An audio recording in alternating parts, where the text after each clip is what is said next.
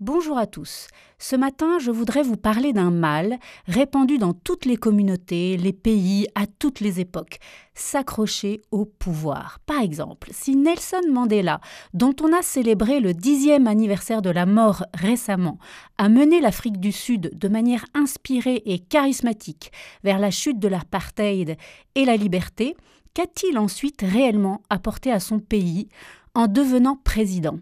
N'aurait-il pas dû passer le relais après avoir glorieusement vaincu l'apartheid? Une autre grande figure du XXe siècle, ancien électricien, fondateur de Solidarnosc en Pologne et prix Nobel de la paix en 1983, voilà 40 ans, Lech Walesa a réussi, avec d'autres, à repousser le régime communiste inféodé à l'URSS. Mais était-il compétent pour gérer la Pologne vers la vie démocratique, l'économie de marché, en devenant président de ce pays en d'autres termes, certains sont bons pour mener des combats, s'opposer avec détermination en entraînant les foules avec un élan remarquable, communiquant un beau courage, et d'autres excellent à organiser, gérer les priorités, appréhender les grands enjeux économiques et politiques, trouver les talents pour former des équipes.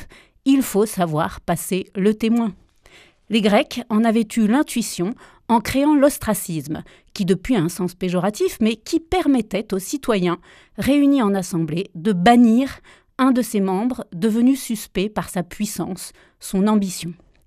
Ici ou là, les petits chefs, les barons, confortablement installés dans leurs fonctions, les héros bourrés de confiance en eux, oublient de faire la place aux autres.